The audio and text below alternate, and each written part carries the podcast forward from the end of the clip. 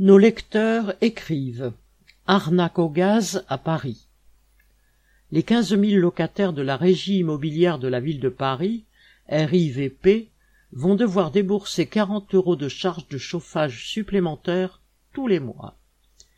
Dans un courrier annonçant la mauvaise nouvelle à ses locataires, la RIVP explique piteusement que le fournisseur de gaz ayant rompu son contrat, elle a dû trouver un nouveau fournisseur, au prix actuel du marché, donc beaucoup plus cher.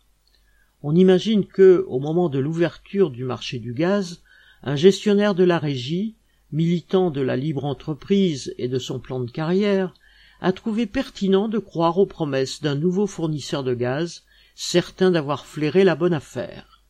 Et voilà, la conjoncture étant retournée, le prix du gaz a explosé, le fournisseur miraculeux s'est évaporé, et il n'y avait donc plus qu'à faire payer les locataires. Le chauffage, la nourriture, le logement, etc. sont des choses importantes. Les mères de famille des quartiers populaires les géreraient beaucoup mieux. Un lecteur du vingtième arrondissement de Paris.